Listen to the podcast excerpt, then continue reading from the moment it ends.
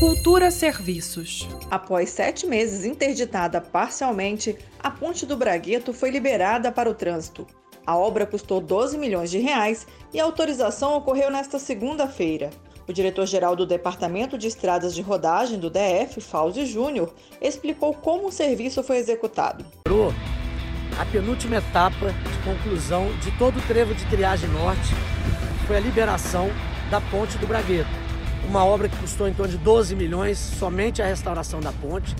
No projeto grande do trevo de triagem norte, conseguiu incluir essa restauração completa da ponte do Bragueto. Seis faixas de rolamento indo e seis faixas de rolamento vindo. Com isso, a gente está dobrando a capacidade de fluxo viário na saída norte. O DR realizou obras de recapeamento asfáltico, iluminação, sinalização e instalação de guarda-corpos.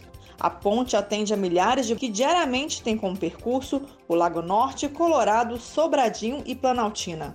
A obra foi concluída em 95% e, de acordo com o DRDF, os 5% restantes compreendem a intervenções na área externa e inferior da ponte, com o reforço de quatro pilares submersos, o lixamento, a limpeza da estrutura e aplicação de verniz. A reforma da Ponte do Bragueto começou em julho de 2019, mas a ponte só foi interditada para veículos em outubro do ano passado. Greta Noira para Cultura FM. Cultura FM.